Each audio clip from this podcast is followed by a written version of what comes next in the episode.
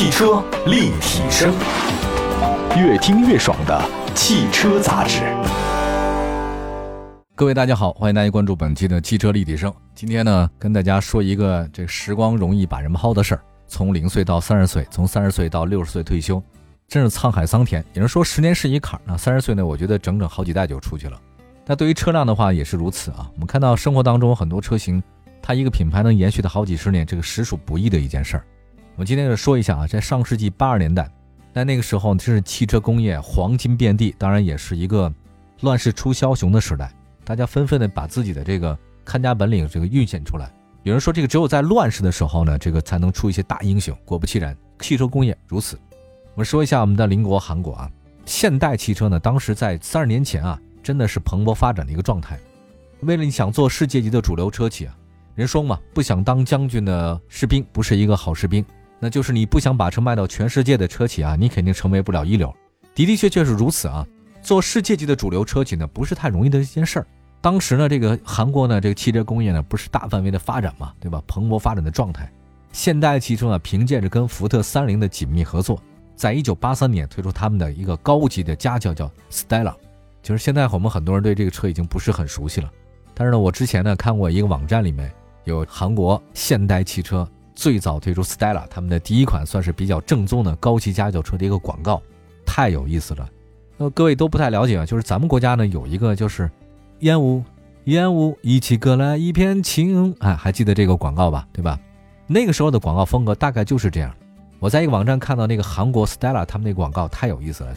在韩国崎岖的一个山路上面，一个种植户大哥开着一个手扶拖拉司机，钻山路的时候呢，把他兜里面那个橙子一箱一箱的全掉在马路上了。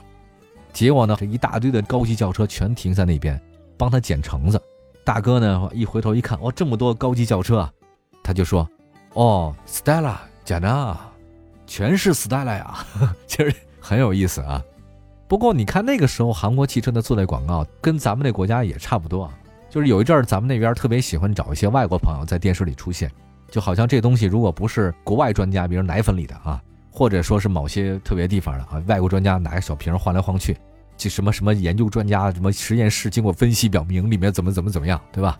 其实那个时候我看那韩国那个车企也是一样，他们的广告里面充斥的全部都是外国人的面孔，哎，只有他们觉得开车才很有面子。那么在韩国的第一代的 Stella 这个车取得成功以后，它顺势推出了另外一个系列，叫做索纳塔系列。各位这个就比较熟悉了啊，意大利的设计师乔治亚罗操刀设计。乔治亚罗还设计什么车啊？比如凯越就是乔治亚罗设计的，很漂亮。就是大概在那个时代的现代汽车，或者说全世界的日本的汽车状态。有点跟咱们现在的很多汽车工业的状态是一样的，要走向世界，要在全世界呢设立各种各样的设计的工作室啊，请那些大师们去设计我们的品牌。你没发现现在我们好像也这样吗？比如说我们的红旗请劳斯莱斯的设计师，我们的长城汽车的魏啊请的是德国的设计师，我们的很多汽车品牌都在全世界各地啊都有这样的设计工作室。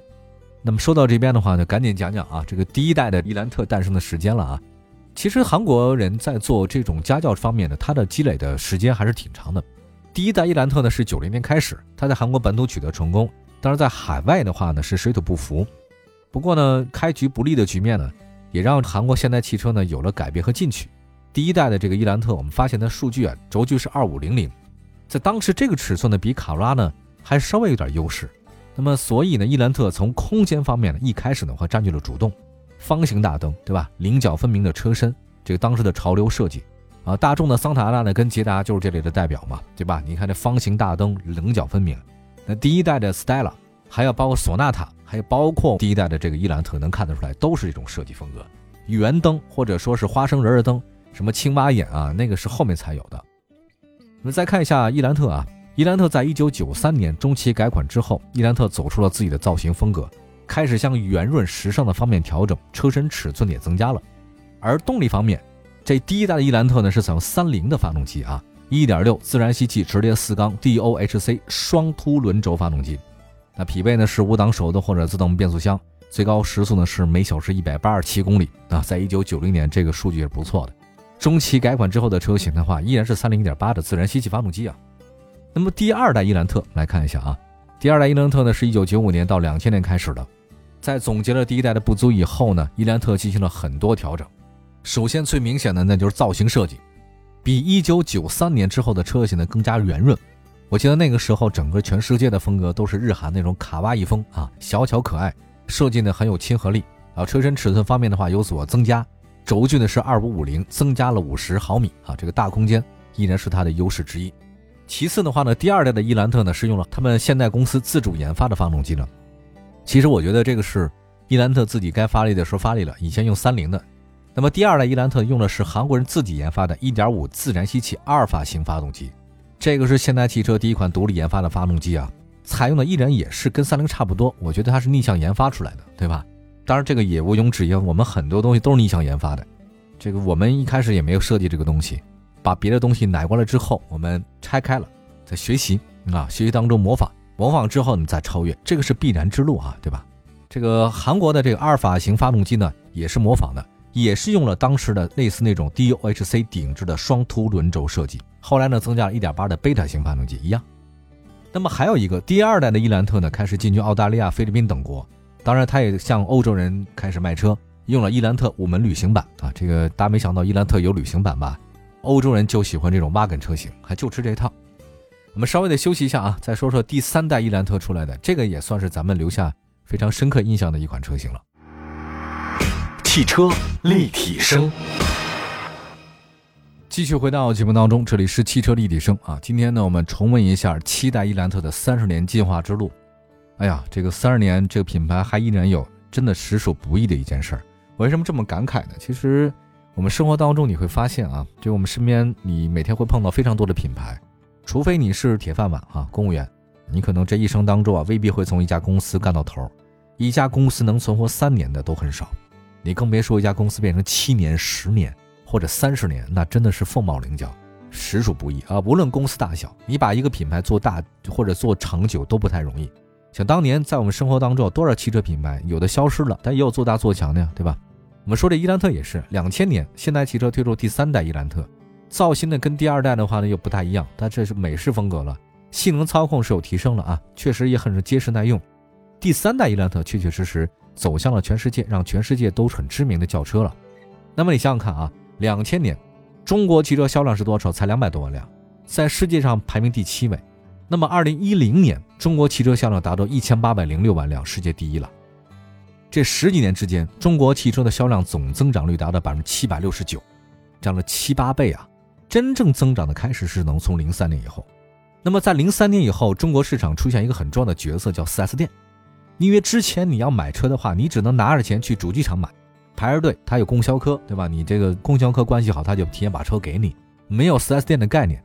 但零三年以后有了，这意味着是什么？意味着汽车开始走入中国的寻常百姓家了。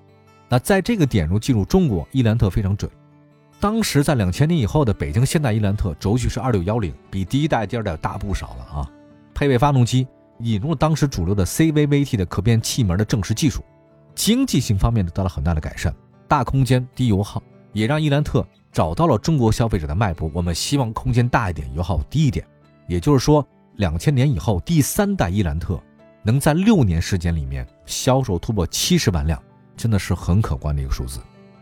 那么，在二零零六年到二零一零年，第四代伊兰特出现了，这就叫做跃动，很有青春活力。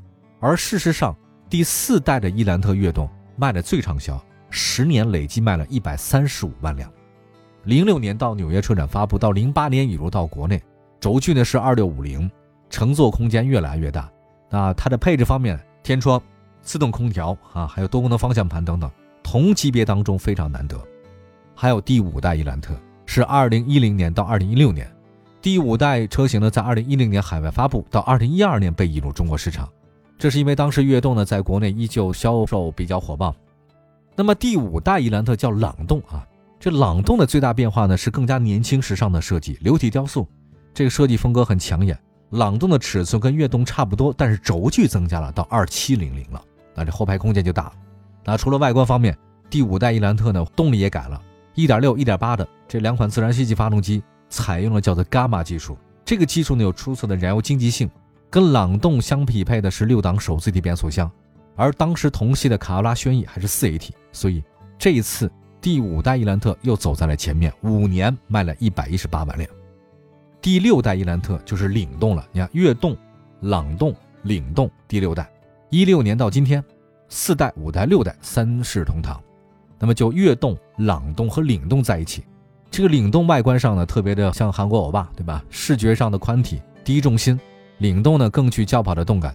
那么动力配置规划上呢，1.6自吸发动机啊，特别适合家庭用户。而1.8的自吸呢，它慢慢被 1.4T 的涡轮增压所取代。变速箱的话呢七档双离合，所以1.6的家庭用非常合适。1.8的换了 1.4T，用了七档双离合，我觉得对年轻人来讲，喜欢操控非常的好。那么从16年开始以后。第七代伊兰特，它就开始慢慢走向了年轻化的道路，因为大家都知道啊，现在九零后都已经多少岁数了，对吧？零零后都二十一岁了，九零后呢已经是三十来岁了，也正是这时候要买车的状态。我们当时这个都觉得九零后实在是太年轻了，哎呀，你们是九几的，九几的，现在发现，我的天哪，零零后都已经开始显老了，你别说九零后了。所以它主打的是年轻人的操控啊，这个零零后呢更喜欢操控了嘛，年轻嘛，动感嘛。那么，二零二零年十月二十五号，第七代伊兰特来到了身边。它其实走来三十年的时间啊，每一步都挺重要的，每一步也都挺不容易的。那么，作为一款 A 级的家用轿车，它服务家庭。第七代伊兰特的话，轴距达到同级最长的二七二零，而且现在新车用的是 IGMP 平台，这个平台呢是短前悬、长轴距、长后悬。优点是什么？改善了车辆重心，把空间设计放到了非常重要的地位，而且。新的平台使得发动机舱的结构有了变化，车身的高度、车厢的地板的位置、座椅的位置都所下调。哎，我发现这个平台的设计风格啊，忽然想到了跟我之前了解的那个日本丰田的 TNGA 架构一样。这个架构啊，我觉得它的优点类似的状态是什么？就是人座位往下走了，哎，这个往下调了，保证了更多的充裕的腿部空间，同时有点像开轿跑的风格啊。这个后排乘坐的空间也大了。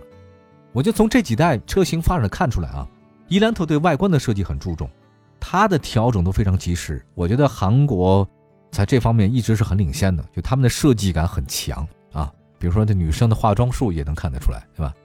我觉得伊兰特车型的一种传承就是外观非常美，内饰强调驾驶感啊，包括这一代也是嘛，那个中控台向驾驶员一侧呢倾斜十度。那么现在第七代伊兰特搭载了1.5升和 2.4T GDI 两种动力组合。一个呢是搭载 CVT，一个是搭载七速双离合，两套动力总成百公里油耗分别是四点九和五点二。那么较轻量化来讲，相比上一代第六代、第七代的伊兰特呢是减重了八十四公斤，超高强度的钢材和热成型钢呢，让这个整车的刚性提高百分之十。还有悬挂方面也做了非常多的改进，比如说改变了前后悬挂的几何结构，提升了车辆在高速和弯道上的稳定性。你要在激烈操纵的同时。能马上做出各种响应，有 Smart 模式、ECO 模式、Sport 模式等多种驾驶模式。好吗？我们来说说这伊兰特车型三十年，有一点可以肯定的是，改变才是永恒的传承。三十年能做了七代车型，其实挺不容易的。有的时候我们发现一件事儿，就是做产品也罢，跟做人也罢，也都是这样一个道理啊，就不是看你这次做的怎么样，是看你能做多久。这个节目也是如此，不是看你有一期或者两期好不好听，或者好不好看。看你能持续多久，这个还真是硬道理哈。好，感谢大家关注本期的节目，我们下期节目再见，拜拜。